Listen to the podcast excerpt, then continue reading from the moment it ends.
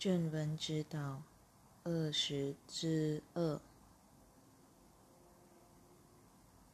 这样说，不是要你为失去自己所爱之物而痛苦，而是要你选择专注在灵性而非身体，并且明白灵性是恒常的、永远存在的，也是你真正的本质。身体只是暂时的幻觉，这是你必须经历的一大信念转变。为此之故，奇迹课程的学习是缓慢而稳定的过程。因为如果你有这构成你的性格的基本信念，你无法快速的移除那些信念。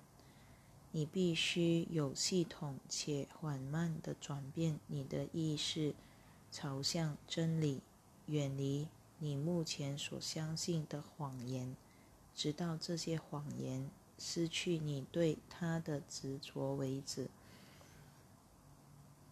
因此，对于正在学习奇迹课程的人，我们确实希望你接受这部正文。因为这里是秘密揭露的地方，在这个教诲中，没有对你隐藏的秘密，不会有你为什么不告诉我们，或是我们应该做什么是你尚未告诉我们的这种情况。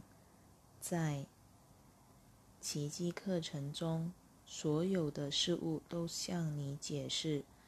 而且，在这位传讯人所出版的书籍中都有辅助说明。如果你对学习奇迹课程感到挣扎，可以阅读这位传讯人所出版的书籍。那些书籍辅助了这部课程的学习，且用较为平浅的语言来介绍正文以及学员练习手册的观念。然而，他们并没有取代正文及学员练习手册之意。那些书籍的出版是为了鼓励你深入了解这部课程的正文，以及你的小我是如何运作的。它是如何操控你的，也就是用你赖以运作的恐惧、谎言及幻象。所以说。如果你还在学习前面的章节，请耐心对待自己。你在此经历的乃是一个重新学习的绝佳机会。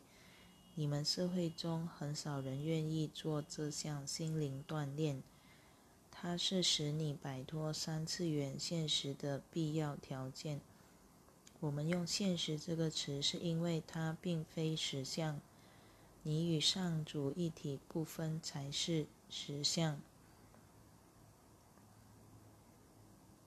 你的慈爱本质才是实相，你与兄弟姐妹一体共荣才是实相。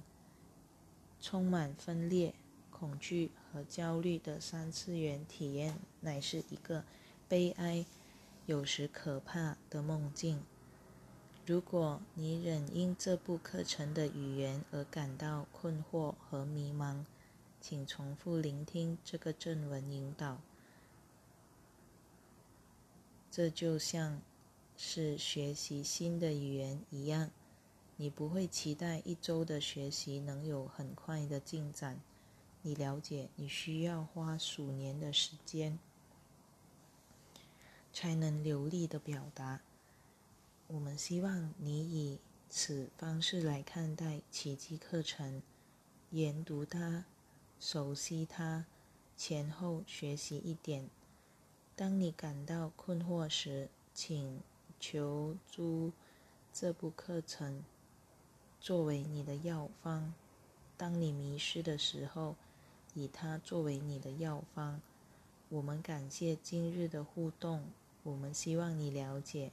你所受到的关爱超乎你的理解，启示会给予某一些人，他们会有几分钟的时间沉浸在纯然且超乎一切的圣爱中。